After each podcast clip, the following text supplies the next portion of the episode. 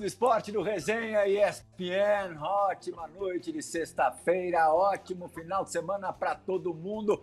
Essa sexta-feira à noite vai começar muito bem, como eu esperei por esse momento. Receberam um dos cinco maiores laterais esquerdos da história do futebol brasileiro. Acho que ninguém discute isso. E como foi duro, só assim mesmo no, no remoto, desse jeito à distância, mas vale da mesma forma. Grande branco, olha, fiquei com medo. É claro que participar ou não do resenha é algo menor, mas fiquei com muito medo, Branco, de você não nos visitar mais. Ainda bem, ainda bem que o coronavírus com você não foi certeiro quanto às suas faltas, os seus chutes de longa distância. Você matou no peito, tá bom, passou um sufoco, mas saiu, renasceu e eu tenho certeza absoluta que mais fortalecido. Apesar de ter perdido quase 20 quilos, muita massa muscular, você veio forte aí para essa nova vida, não veio não, Branco? Ô, Pirral, prazer aí falar com você, com o Djalma, com o Silas, o nosso vizinho é, Lugano, meu vizinho, né? Mais do que vocês todos, que minha cidade de Bagé é fronteira com o Uruguai. Há um tempão que eu, eu tinha te prometido de participar do resenha. E bem como você falou, fui lá em cima, bati e voltei. E, não tinha aceitado agora não. Não, não, agora não. Ele falou, agora não. Fica um pouquinho mais aí. E, e graças a Deus consegui passar esse sufoco aí dessa, dessa doença que é terrível. Me pegou de jeito e eu, eu tive as orações de todos vocês, do Brasil inteiro, enfim pessoal lá de fora, da onde a gente jogou, né, Silas? Da Itália, de Portugal, Inglaterra e, e do mundo do esporte, principalmente do futebol. E, eu, e Deus é fiel, né? Deus é fiel, foram 20 dias dentro do hospital, cinco dias entubado, mas o hospital espetacular, a equipe médica é, liderada pelo Dr. Pantoja foi, foi maravilhosa. E conseguir recuperar e volto com certeza, Ferral, que nem você falou, muito mais forte em todo sentido, principalmente naquele emocional. Que a gente pensa uhum. tanta coisa difícil que a gente vai se fortalecendo, né? E eu Sem me fortaleci muito, é, em termos emocionais, enfraqueci fisicamente, até porque eu estava muito forte. É, tem gente que, eu, eu não estava no hospital, que eu tinha ido para um spa, enfim. Agora estou bem. E agora é manter para poder jogar uma pelada com o Djalma na casa do Wilson. O Djalminha é muito fininha, eu tenho, não posso passar vergonha. Mas é um prazer. prazer é todo nosso. Silas, ele está até mais parecido no, com, com o período em que vocês conviveram tanto, principalmente na, na seleção brasileira, né? duas Copas do Mundo, Copas Américas, enfim. Oh, o Branco não está muito distante agora daquela época, não, hein? É, primeiro agradecer, né, Branco? Agradecer você ter aceito o nosso convite. Uma das vezes que eu falei com o Branco, Plirra, Lugano e Dija, ele estava na Via Dutra, indo para Aparecida do Norte para agradecer a cura esses tempos atrás. E a gente tem uma história muito legal que a gente não compartilhou só a seleção brasileira, a gente compartilhou a cidade de Gênova também o Branco pelo Gênova, eu pela Sampdoria. E o Natan, meu filho, que hoje tem 30 anos, quando ele tinha dois anos, o Branco ainda não tinha os filhos dele, e o Branco passava em casa para pegar o Natan. Lembra disso, Branco? E levava o Natan com é, eles é. para passear. então, assim, muito legal. A gente saiu muito lá. Tivemos que enfrentar a fúria de uma, de uma torcedora do Gênova, que viu a gente jantando um dia e ela parou na nossa frente assim e falou: O Branco, eu posso saber o que você está fazendo, comendo com esse cara aí? então, assim, obrigado, Branco, e a gente está muito feliz pela sua recuperação. E como você mesmo disse, você é querido não só aqui no Brasil por nós, você é querido por onde você passou e não pelo jogador que você foi, mas pela pessoa que você é também. Obrigado, Silas. Eu, eu costumo dizer assim, quem faz o bem, colhe o bem, né? E eu acho que, acima de tudo, independente da, do que a gente foi dentro de campo, né? Porque vocês foram grandes atletas e, e têm uma, uma consideração muito grande, não só no Brasil, como fora também. E o Pirral, como jornalista, a gente às vezes não sabe aonde a gente pode atingir ou atinge, né? E, e, e, esse momento assim meu de dessa dificuldade que eu tive, que muitos brasileiros têm, e, e uns ficaram, como outros se foram, infelizmente, né, com essa pandemia, mais de 400 mil falecidos, enfim. A gente fica feliz, né, pelo depois que eu recuperei que eu soube que essa comoção toda, enfim, todo mundo torcendo e orando pela gente. É, é bom, né? Porque é, é, aquilo que a gente plantou, esse legado que a gente tem, que, que deixa aí, que deixou dentro de campo, né? O carinho que o povo tem, enfim. Isso é o que mais vale, né? E as amizades, que é a maior riqueza, né, Silas, que a gente tem na vida, é as amizades. E aquele tempo que a gente passou em, lá na Itália, em Gênova, eu, tu, o Cerezo lá, vocês campeões venceram o Scudetto e a gente foi para o UEFA, foi na semifinal, foi um momento maravilhoso e a nossa convivência familiar espetacular numa cidade linda e maravilhosa que é Gênova. E, e é um prazer aí ter, ter recebido o convite de vocês para participar do resenha, que eu estava devendo para o Pirral há muito tempo. E realmente, Até quando tu me eu estava na Dutra indo o Brisbel, amigo, tu conhece o Djalma? O Bris foi o supervisor. O Bris, o Bris. É, aí ele tinha feito uma promessa, tinha uma camisa do Porto que ele prometeu se eu é, tivesse a cura, a gente iria lá e eu fui com ele, que eu adoro ir Aparecida, é um ambiente espetacular, a gente sai bem levinho de lá. O Silas Branco falou da, da experiência de vocês em Gênova. A gente até ia tratar disso um pouco mais para frente, mas acho que é oportuno falar de um jogo. Eu não sei se o Silas participou dessa partida, mas um clássico, Sampdoria e Gênova, em que é, o Gênova sai na frente. Você se lembra desse jogo, Branco, olhando as imagens? Você sabe o que vai acontecer daqui a pouco? Cara, esse jogo Acho que foi o segundo jogo, terceiro jogo meu no Geno, que eu saí do Porto. E eu tinha um conterrâneo que jogou comigo lá, que é o Pata Aguilera, que jogava muita bola. O Pato Aguilera, sim, senhor. E era. É, a parte que toca para mim. Pra... Jogava muito. Oi? Ele é um anão. Ele media um metro e meio. Era muito pequeno. Espetacular, muito inteligente, lugar. E era eu, ele e o Escurave, não sei se vocês lembram dele, Sim. que era o atacante da, da Tchecoslováquia, foi o vice-artilheiro da Copa de 90. Sim. E eram, é, era, eram os três estrangeiros do Geno. E esse jogo, o Paniuca era o goleiro e a Sampdoria era um time muito forte, né, Silas? Esse ano a ah. Sampdoria ganhou. Tinha uma equipe fortíssimo, o Viale, que era o atacante, Mancini, que hoje é técnico da Itália, era um meio, enfim, Lombardo, Mikhail Tchenko, né? Silas, Cerezo, Paliuca era o goleiro. Ou seja, você vê que o Paliuca, meu freguês, desde os clássicos de... Esse foi o gol da vitória que a gente acabou de ver. Eu tô procurando o Paliuca na foto do pênalti que eu bati na final. Em 94, se vocês encontrarem, vocês me deem. Esse gol que a gente acabou de ver no clássico foi marcado no finalzinho, o gol da vitória do, do Gênova.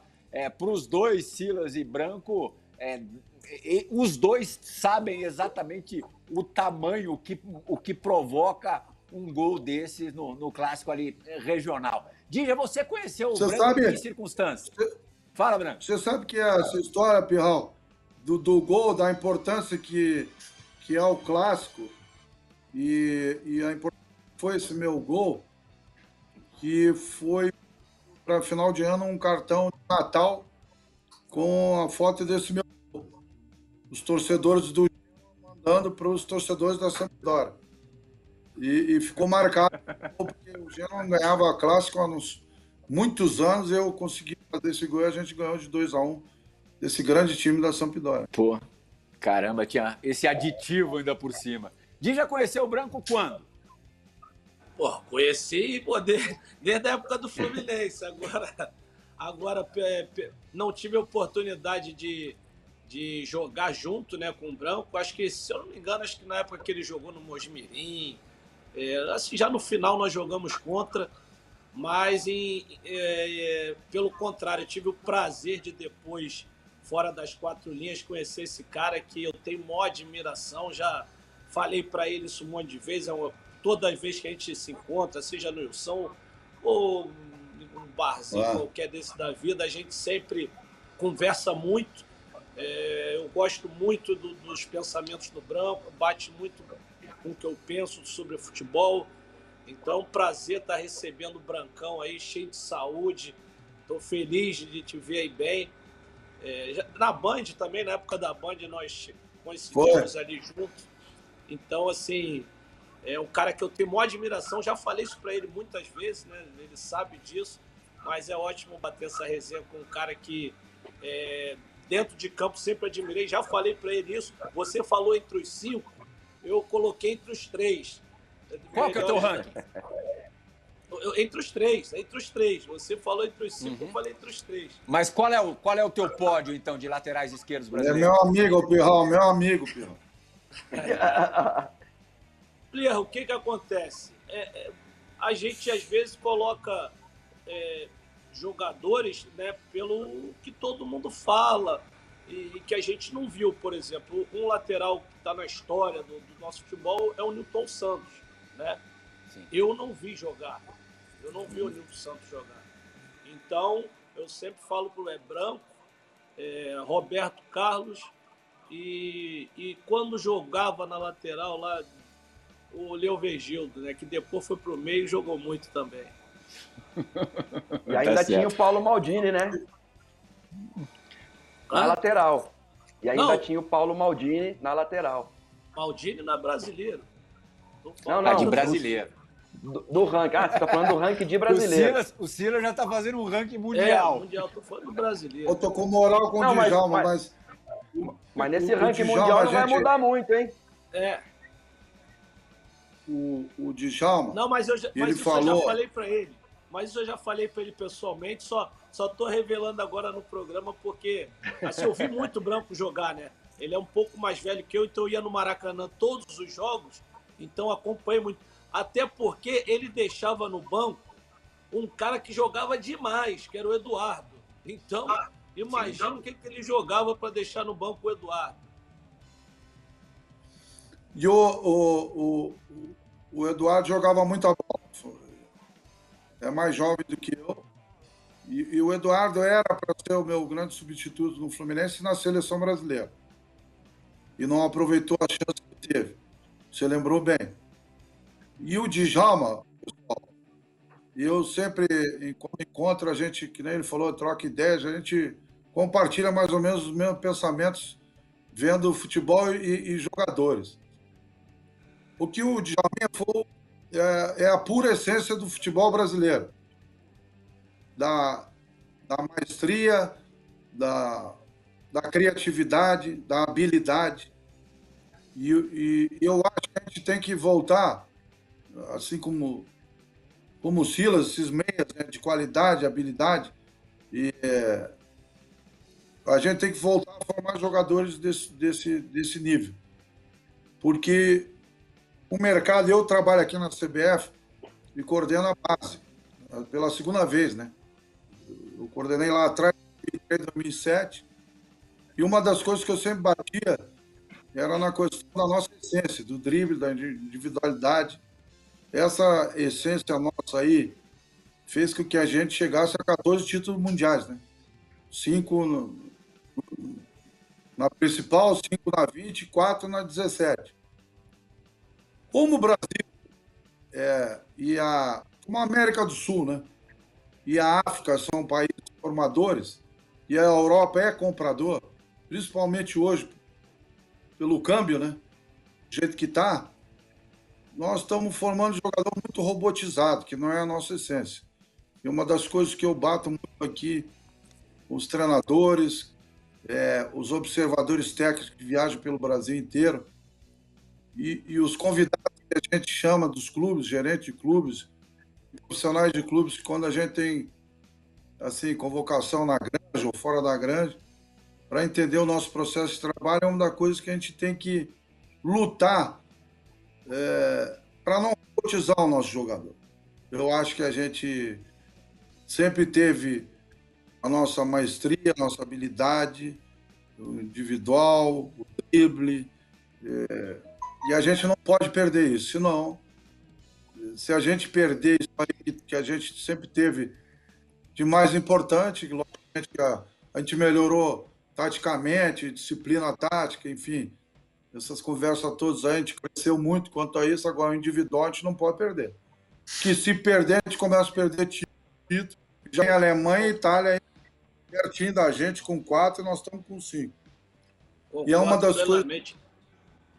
E, e outra que eu sempre coisa bato. Também, não, e outra coisa também, essa habilidade individual que é essencial do nosso futebol. E outra coisa que eu acho impressionante, a gente estava vendo ali é, no início do programa os seus gols. Eu não vejo nenhum ninguém batendo na bola dessa maneira, daquele três dedos que for, ninguém. Será que ninguém sabe mais bater na bola assim? O que, que, que, que acontece? Você que trabalha aí, tá na base com os ninguém sabe mais bater na bola assim, é impressionante.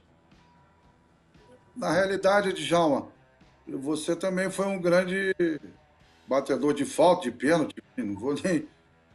É, também batia bem falta. O, o Lugano, assim, batia bem na bola, mas não, não batia falta. Não, rivais. Agora, é de cabeça, bem de cabeça. Que é um dos fundamentos também que não treinam, João. Antigamente tinha a forca, lembra? Ah, a forca é feio, a forca é isso, mas a forca, para os zagueiros, era importantíssimo. Sabe por que fazem gol de falta? Porque não treinam mais.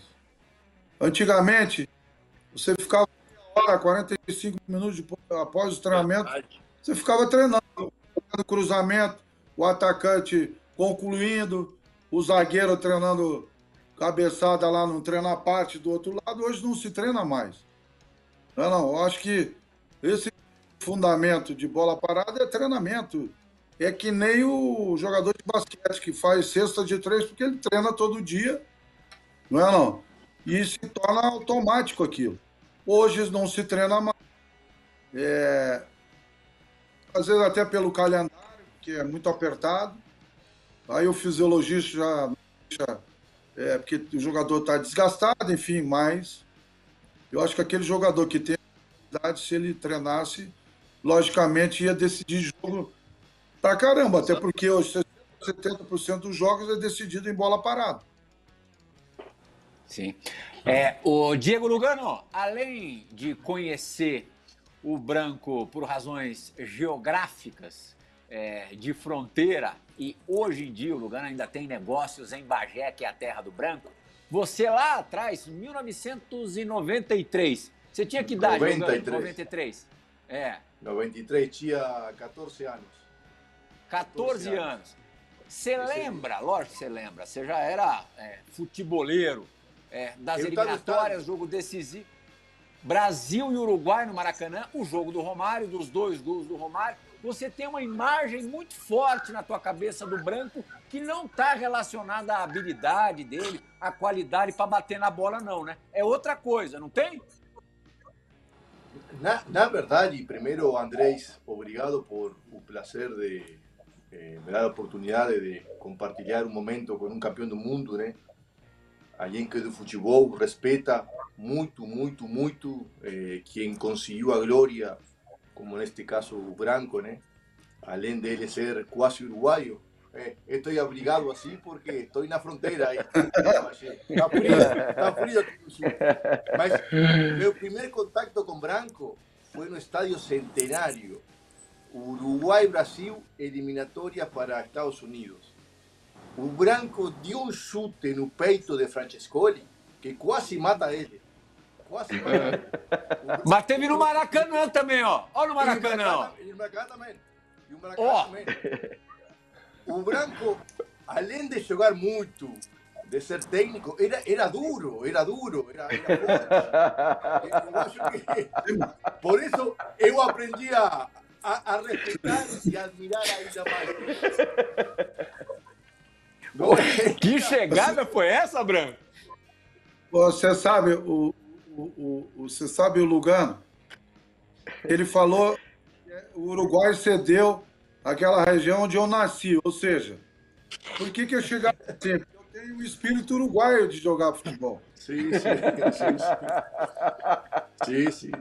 Independente da questão técnica, eu sempre admirei o Uruguai, porque isso é uma cultura da fronteira ali, que é Bagé, Santana Livramento, Chuí, tudo que faz divisa com o Uruguai. E eu joguei muitos jogos em Melo, é, amistosos de várzea, jogo amador. Por, por, por Guarani. A Ceguá, é, pelo Guarani. E, e eu sempre admirei o futebol uruguaio. É, primeiro pela sua determinação, que sempre foi um time que nunca desistiu, né? É um time que luta o tempo inteiro. E segundo, pela qualidade dos seus jogadores, porque eu tantos atletas uruguaios de, o Francisco, para mim, um maiores. É, enfim, o, você, Lugano, a sua qualidade é incomparável como zagueiro, enfim, um dos maiores zagueiros que eu vi jogar. Não só aqui no Brasil, como no mundo, né? porque a tua qualidade é espetacular. A Aguilera, que eu tive para jogar, três anos com ele lá em, lá em Gelo. Rubens Souza. Enfim, demais. Fonseca, que jogou, atacante que jogou na Juventus, no Cagliari, não foi, Ele Jogou no Cagliari. Isso, de... no Cagliari. Ele, o Herrera, ele, o Herrera e o Francesco, os três. É, isso aí. Herrera, enfim, o Uruguai sempre formou, como forma até hoje, grandes jogadores. E é impressionante o tamanho que é o país, o quanto sai de atleta e jogador bom de bola do Uruguai. Isso é um negócio espetacular. Não é não? Então o Uruguai é, é um exemplo e o Uruguai tem formado jogadores de muita qualidade nas suas categorias de base, não só na sub-15, 17 e 20, e, e, e realmente é um, é um celeiro de, de, grandes jogadores, tecnicamente, que tem essa, essa raça, né? E essa raça que eu peguei, que eu peguei lá gente... na A, a, a, gente, a gente perdeu branco por 10 quilômetros. Não dá para acreditar. pois é, pois é. Bem pensado, hein? O cara, o cara que é. seguiu mapa por 10 quilômetros. É a vida, é o azar. Azar nosso. Agora o frio, o frio é o mesmo, né? O frio e a carne. Aí não dá para. Bom, Silas, é outro encontro entre brasileiros e uruguaios históricos. Esse é, marcou o fim de um jejum gigantesco da seleção brasileira, tratando-se de Copa América, e o jogo também aconteceu no Maracanã. Foi a final de 89, vocês dois, Silas e Branco, envolvidos. Ali, ó o Branco ali, fazendo amigos. É, mais de 150 mil pessoas no estádio do Maracanã. Olha, galera mais jovem, 150 mil pessoas no Maracanã. O Brasil derrotou o Uruguai, jogo dificílimo, 1 a 0 o gol do Romário que a gente vai ver à frente. O Brasil iniciou essa campanha, né, Branco? É, super desacreditado, com a torcida baiana Foi. pegando no pé e terminou a Bahia, desse não, jeito. Bahia, não. É, foi na Bahia, né? Na Fonte Nova, primeira foi, fase foi. ali duríssima. É. e aí o cruzamento do Mazinho né? pro gol do Romário de cabeça, antecipando-se ali ao, ao zagueiro e fazendo o que acabou sendo o gol do título.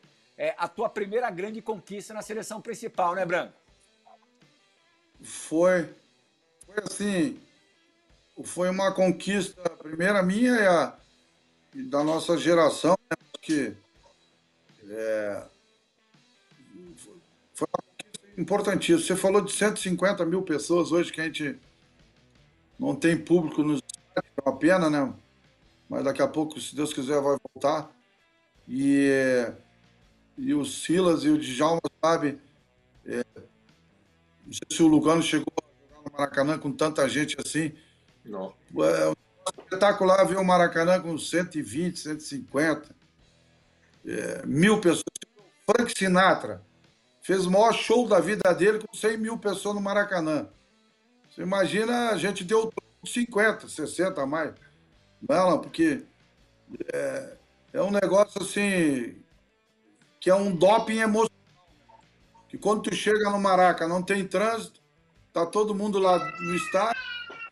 Quando você vai antes do jogo, pirrar, olhar como é que tá o público, tu, você olha aquilo ali, tu fica aquecer, entrar em campo para jogar e não quer acabe o jogo depois que tu entra.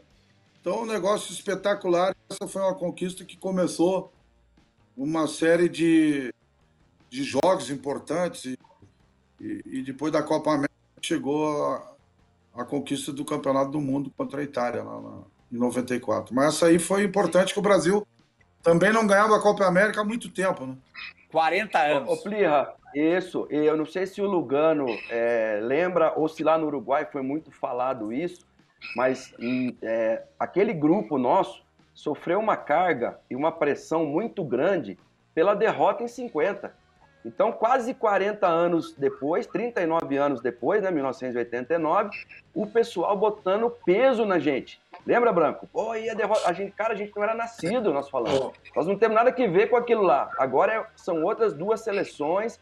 E, então, mas, mas tentaram botar um peso nas nossas costas que não, que a não carga, era nosso. A carga nossa deste lado é querer que, os cara, que nós repitamos o que os caras fizeram. pois é. Então, fica, fica ruim dos dois lados. Para nós também é uma carga, É. porque é outro mundo, né? Outro mundo, outro futebol. Eh, não adianta sonhar com aquilo. Para nós É. também é uma carga. É incrível, incrível. Na realidade, Mas a vocês cobrança tinham- era pelos vocês dois tinham- lados. E o Uruguai tinha uma seleção muito forte.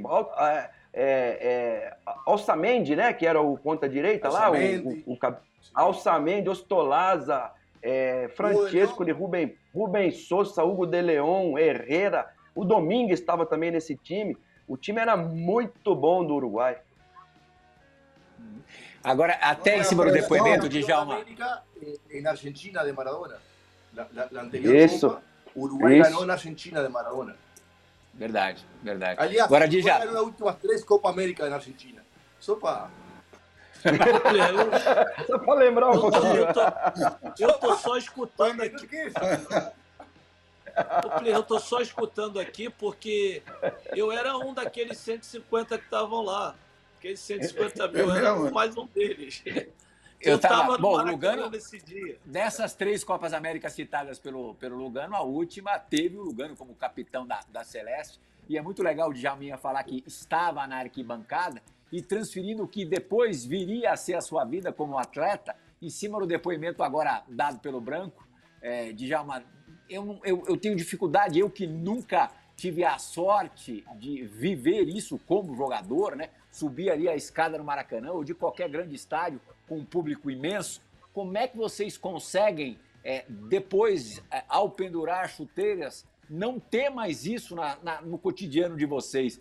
Deve ser uma ruptura muito grande e muito difícil. É, eu tô certo, Dija? Ah, Play, isso é uma questão de cada um, né? Você tem que ter é, a cabeça bem feita, né? Porque, assim, infelizmente, a nossa profissão não é que nem a do médico. Então, você já tem. Quando você começa, você já sabe que tem um prazo determinado para acabar. Então, você tem que estar preparado para isso, porque se realmente não tiver, é, você sente muito isso, porque é, é uma adrenalina única, Plirra. Então, assim, é, é, por isso assim que hoje, é, no meu caso, né, eu, eu gosto de jogar o futebol. É, é a minha maneira de competir, de continuar competindo, que eu consigo competir. É, então, perder isso, é perder essa competição, isso que é muito difícil. Eu acho que é mais difícil do que se a torcida em si. Ali é, é- é o doping. Ali é o doping. É como o Branco falou. Eu fico até assim, é, com pena desses jogadores de hoje que estão aí obrigados a, a jogar com esse estádio vazio, não, não tem jeito. Tem uma, é, eu te digo uma coisa, tem uma bola que tu, tu chega com o estádio cheio, com o estádio vazio, tu não chega naquela bola. É, agora, como vai explicar isso é difícil. É Verdade. difícil explicar isso. Tem jogador, tem jogador que é o contrário. Tem jogador que É é o isso. Contrário. É, É verdade.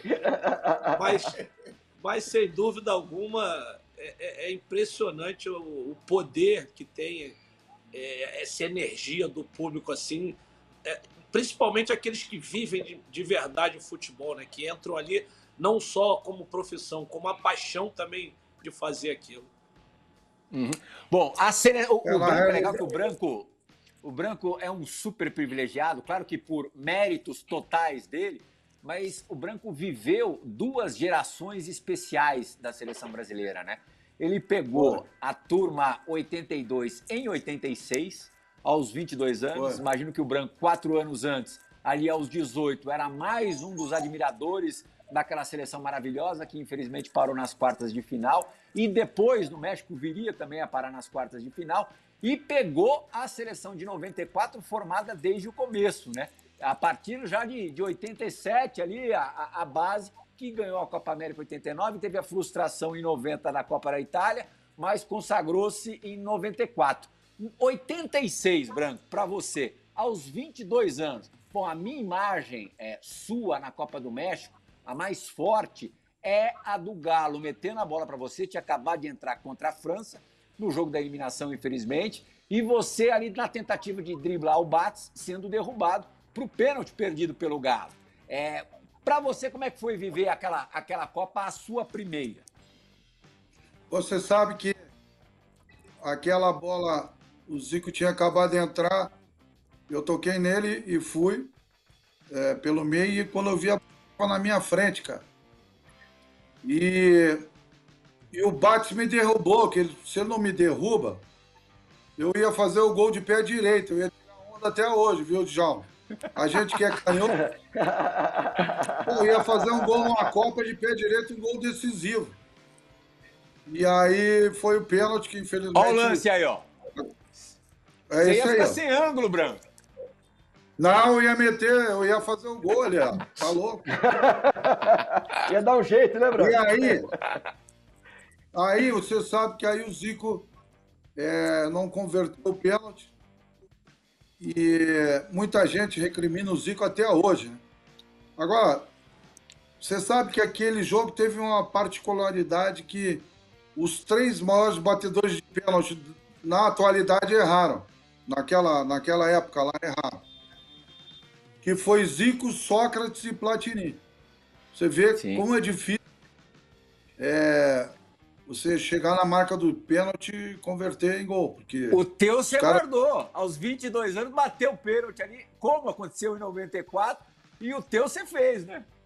Sim, mas em, em 8,6, Perral, foi diferente, que eu escolhi o canto, dei um bombom que o goleiro não ia pegar. Em 9,4 não. Eu esperei o palio que eu saí para um canto e coloquei no outro. Mas aquela geração, Mas foi um bombom de, De três oito- dedos, né, Branco? Em 86. De três Foi dedos, Uma bomba de três dedos. Você vê ali no lance. É. Eu, Aquela no, dia, no dia eu fiquei impressionado. Eu tava lá dentro do campo com ele. Falei, caramba, o que, que é isso, irmão? Olha lá. Olha lá, ó. foi. Eu bati forte, é, mas eu fui na segurança, né? E a, aquela geração que a gente pegou, de 8,6, que, que foi aquela, aquela desgraça contra a Itália, três gols do Paulo Rossi em 8-2, né? Que o- perdeu. E é, eu acho que essa geração, assim, foi, ela foi muito castigada, né? É, não ter ganho um mundial, porque os caras individualmente. A gente treinava na Toca da Raposa, que não tinha granja como. É, e a bola sorria no pé dos caras, ela não chorava, ela sorria. Os caras tinham. Todo mundo tinha habilidade. E eu ficava impressionado, porque eu era do time de baixo. E o Djalma citou os laterais do Júnior, que foi um cara que me ensinou muito. Ele era o titular eu era o reserva. E eu vi aqueles caras treinando, porque em 8-2, olha como é louco, isso é muito rápido o futebol. É, é da noite pro dia, como eu falo, né? Em 8-2 eu estava Bagé alugando. A gente era vizinho lá. E eu, eu chorei pela derrota, apaixonado por futebol, chorei pela derrota do Brasil contra a Itália. Quatro anos depois eu estou jogando a Copa com os caras no México. Como é que pode? Pode, né? Tudo é possível. É o que eu falo para a garotada. Vocês querem, vocês têm um sonho, corram atrás, acreditem que tudo é possível, desde que se trabalhe focado, com determinação, enfim, tendo potencial. Quatro anos depois eu estava jogando uma Copa do Mundo como titular, que o professor Tele, afinal, colocou o Júnior para o meio e me colocou na lateral no início da Copa do Mundo, que foi uma surpresa para todo mundo, inclusive para mim, que eu achei que eu não ia começar jogando. Ele anunciou antes e é uma situação que merecia ter ganho o Mundial, pela qualidade individual daqueles jogadores, é, as pessoas maravilhosas que a gente, né, Silas, aprendeu muito com eles. Os caras espetaculares de uma qualidade incrível. É, oito anos depois, o Branco viria a ganhar o Mundial, a seleção a, a conquistar o tetracampeonato, né? E o Branco acabou tendo um papel muito decisivo. O gol mais comemorado daquela conquista, sem a menor dúvida. É, começou a campanha no banco, de novo desacreditado. O Leonardo expulso nas oitavas de final contra os Estados Unidos. Todo mundo antes do jogo contra a Holanda, aí o Branco dando uma bela cavada na falta antes. Foi verdade. Foi verdade. A, a magia, é, a participação começou na cavada. E o branco, todo mundo preocupado com o branco que ia marcar o Overmars. Aí o terceiro gol é, Plirra, um dos gols mais Plirra. marcantes da história do Brasil em Copa. Na, real, na realidade, os caras acharam que o Overmars ia deitar e rolar em cima de mim. Ele me marcou o jogo é. inteiro. Tanto é e teve uma que na falta que eu fiz, ele estava lá me marcando na lateral direita lá da Holanda, na ponta esquerda. Aí eu fui na diagonal e cavei a falta, como você falou, e bem, bem falado, né? Que eu cavei, né? Porque a gente não conseguia trocar três passes, só poderia fazer gol de bola parada. O Romário tá com Agora, essa Copa, eu hoje. quase fui cortado. O, o Plirra, eu tive um problema. uma história também que, que os caras, o Branco vinha de lesão, aí os caras queriam botar o, o Cafu de um lado e o Jorginho do outro. Teve uma história dessa que me contaram. Aí o Branco falou: o quê? Como é que foi isso aí, Branco? Não, na realidade, o jogo, o jogo que o Léo foi expulso, o, o Cafu. Não, não. E aí o jogo seguinte era da Holanda, que eu entrei. Sim. Eu tava pronto. Aí eu fiquei danado ali, né? Enfim. Lá. E aí a gente resolveu internamente. Porque eu já vinha com o histórico, Djalma, bem lembrado que você falou, de um possível corte, que eu tive uma inflamação no ciático e quase que eu não joguei aquela Copa. A sorte que o doutor Lídio Toledo, falecido Lídio, é, me deu infiltração, tomei corticoide para curar. Eu fiquei dois, três dias fazendo piscina, enfim, treinando na piscina com o Moraci para não ter contato com o solo e me condicionando fisicamente. E e aí eu me recuperei. E aí voltei no jogo da Holanda, que foi o fatídico jogo que eu fiz o gol, que eu cavei a falta, que nem o Pirral lembrou e bem lembrado, bem observado. Que, que Deus é tão generoso comigo e que aquele jogo estava 2 a 0 inclusive o passe do gol do Bebeto eu dei de cabeça também. Muita gente não lembra, mas eu que cabecei a bola. 2 a 0 2 a 2 tomamos um gol de lateral, gol do Bergkamp, tomamos um gol de lateral em Copa do Mundo.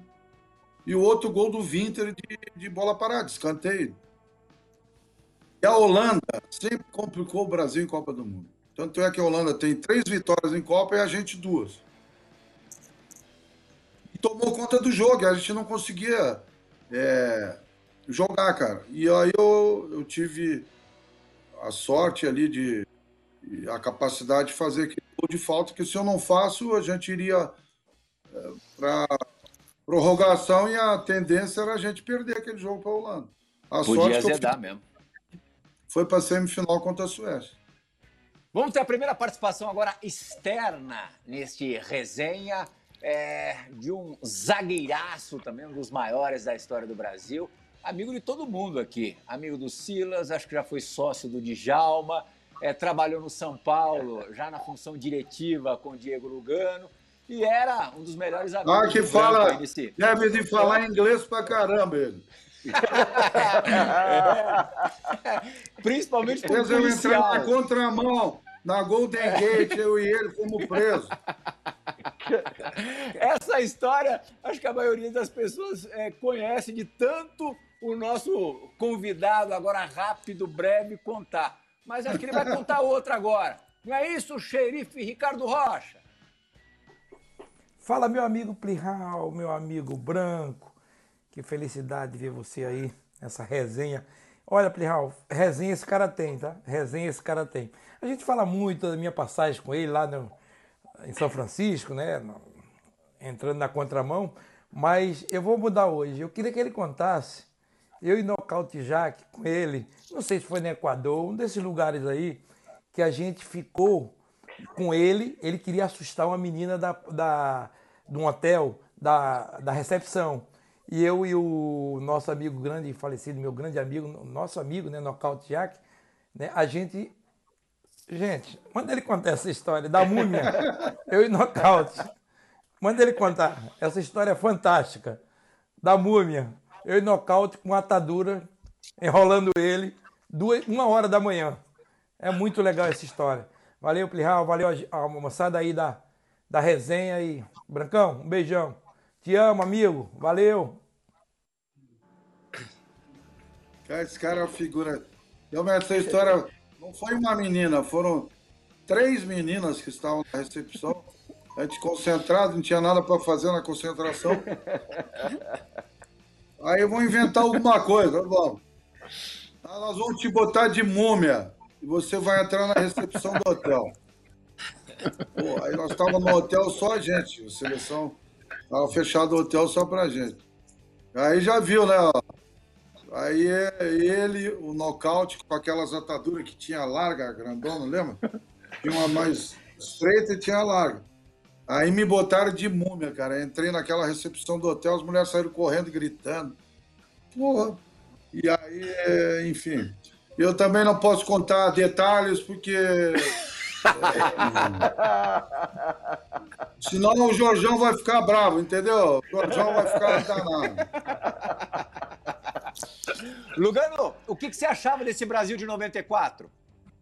Eu sei que você é fã do Dunga, mas assim, no geral. Eu sou, eu sou fã de, de Dunga por a personalidade, por a forma de jogar. Dunga e Mauro Silva, para mim, naquele momento, representavam o que era eh, o futebol um pouco mais do sul, né? uruguaio, argentino, e um pouco a mudança mm, da transição do futebol brasileiro campeão do mundo. Mas minha curiosidade, minha pergunta para vocês todos, brasileiros, fora de Brasil, historicamente, obviamente que Brasil é um país de futebol bonito, de Pelé, de Ronaldo, Romário, mas indiscutível que quando se fala de Brasil, se fala de laterais. Os laterais de Brasil, de qualquer geração, são os melhores da história. Você pode fazer um time, talvez, eh, com Maradona e sem Pelé, não sei, con Van Basten y Ronaldo no mundo, mas nunca sin laterales eh, brasileños. En un mundo se conoce Brasil eh, como país dos mejores laterais. Por qué? ¿Por qué desde el 50 con Newton Santos hasta ahora con Dani Alves, Marcelo tal vez, o Brasil ten una posición disparado, porque ninguém compete. Aí o, o Silas falou de Maldini, más o menos, Maldini era zagueiro, a veces jogaba de lateral.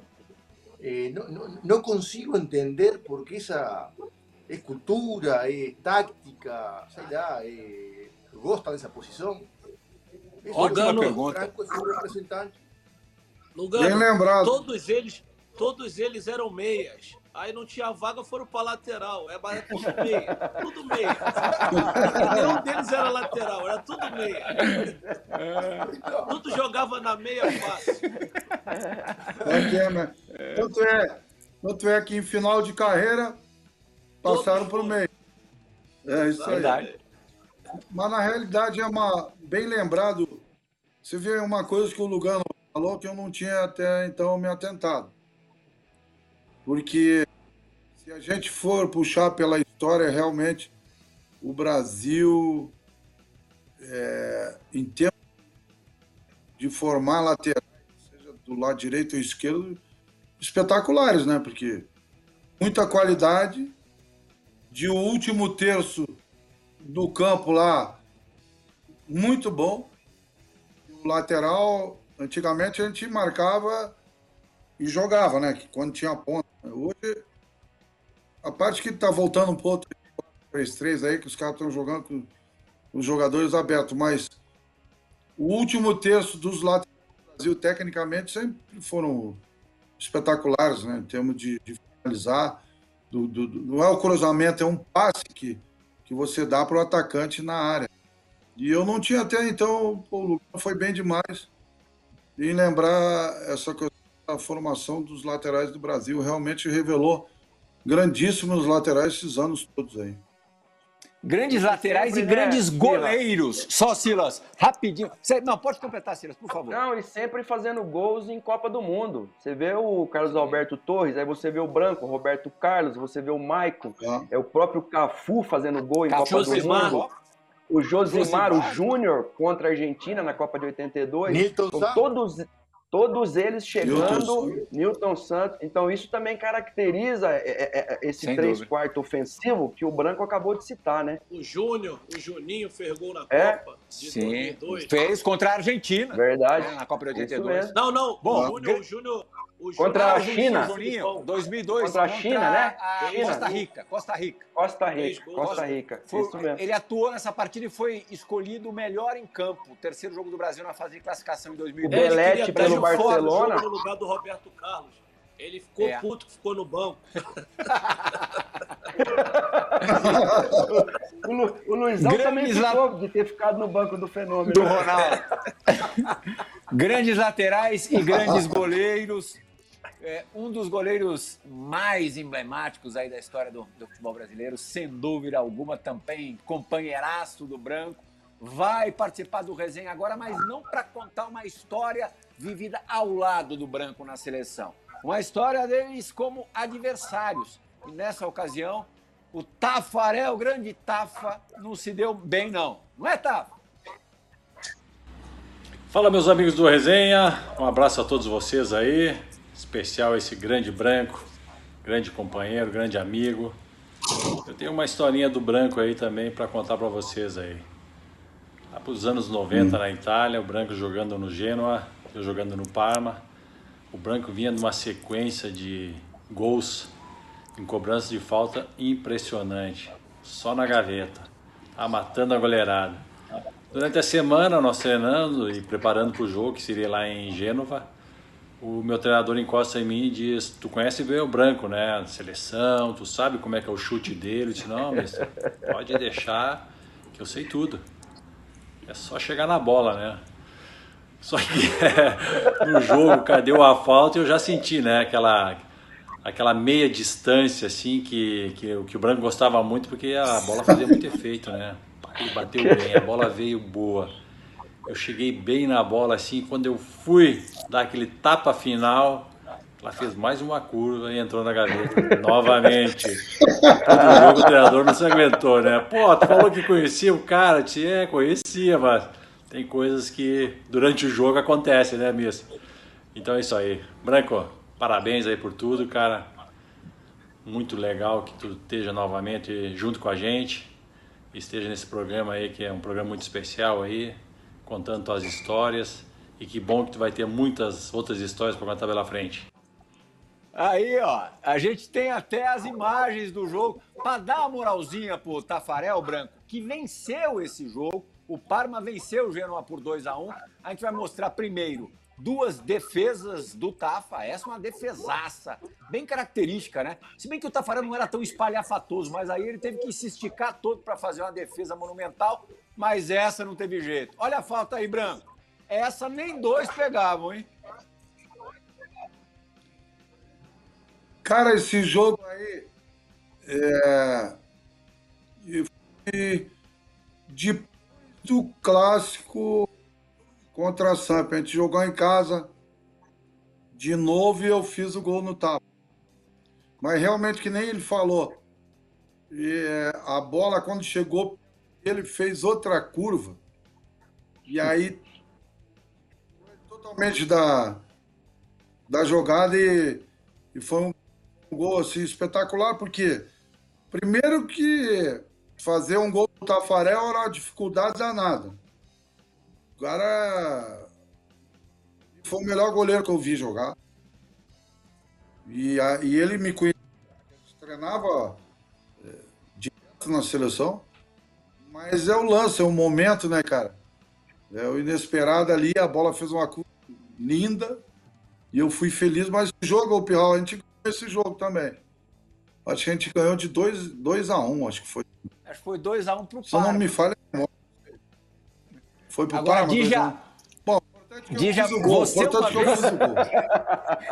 Importante que eu fiz o gol. Uma vez o Dija é, me confessou que ficou até. é, eu não sei se tem um, um sentido não muito pesado, muito pejorativo da palavra, mas você se sentiu humilhado uma vez na frente do Tafarel. Não, não. Dija?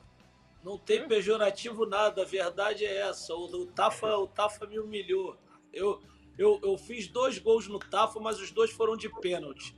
Mas o dia que eu entrei cara a cara com ele, ele agarrava no Atlético, ele me humilhou, porque eu fingi que ia mandar no canto direito dele e só virei o pé para mandar no esquerdo.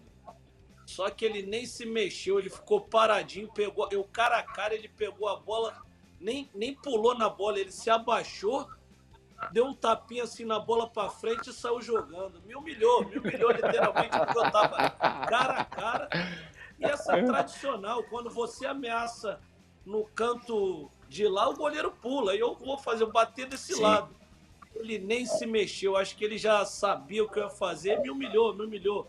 O Tafa, como o Branco falou, é disparado o melhor goleiro que eu já vi. O Tafa é uma coisa única, que é- ele não precisava de pular para fazer as defesas. Nada. E, e um cara sensacional. É, o Tafa é demais, demais. E ele só ia na bola que dava também, viu, Plirra? Aqui não dava, ele nem ia, ele nem perdia tempo.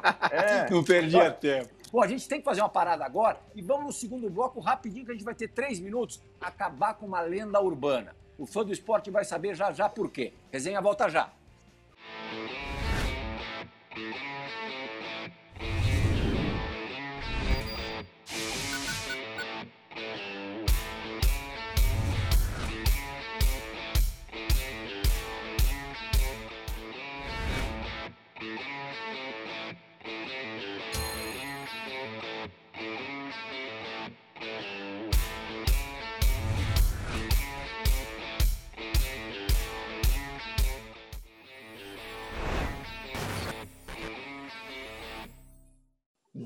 Minutinhos para terminar o resenha aí, amistoso de preparação da seleção brasileira para o Mundial de 94 nos Estados Unidos e vamos acabar com uma lenda urbana. A lenda urbana dizia que o branco matou, havia matado o fotógrafo Luciano Citolini com essa bomba aí. O Citolini estava atrás do gol, é, tentando registrar ali momentos da vitória do Brasil por 4 a 0 nesse amistoso.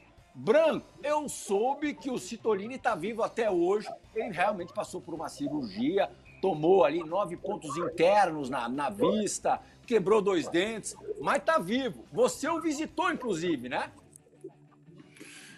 Sim, é. Graças a Deus está vivo, né? Foi um acidente de trabalho, até porque o Pirral, ele foi um chute muito forte e ele estava atrás do atrás da placa. E ele estava com a câmera, é, com a máquina para tirar foto. E ela pegou em cheio e forte que ele saiu dali, foi direto para o hospital, estava nos Estados Unidos, fez a cirurgia e eu fui, é, ele com a camisa da seleção, enfim. Uma coisa que aconteceu foi terrível, né? Porque a gente está ali não é pra machucar ninguém, estamos para jogar bola, ofício.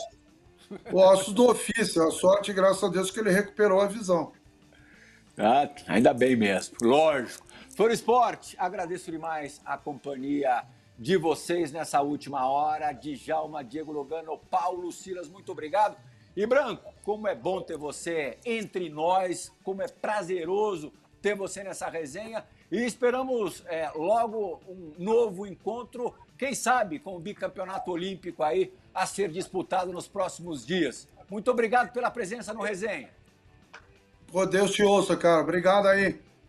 É, me desculpe pelo tempo que eu que eu tive aí para participar do resenha, mas estou muito feliz aqui pelo seu convite, do Silas, do Djalma, do Luciano, esses fenômenos aí do futebol, essas referências como grandes atletas e como pessoas, e parabenizar o teu programa pelo incrível nível das pessoas que, que você convida.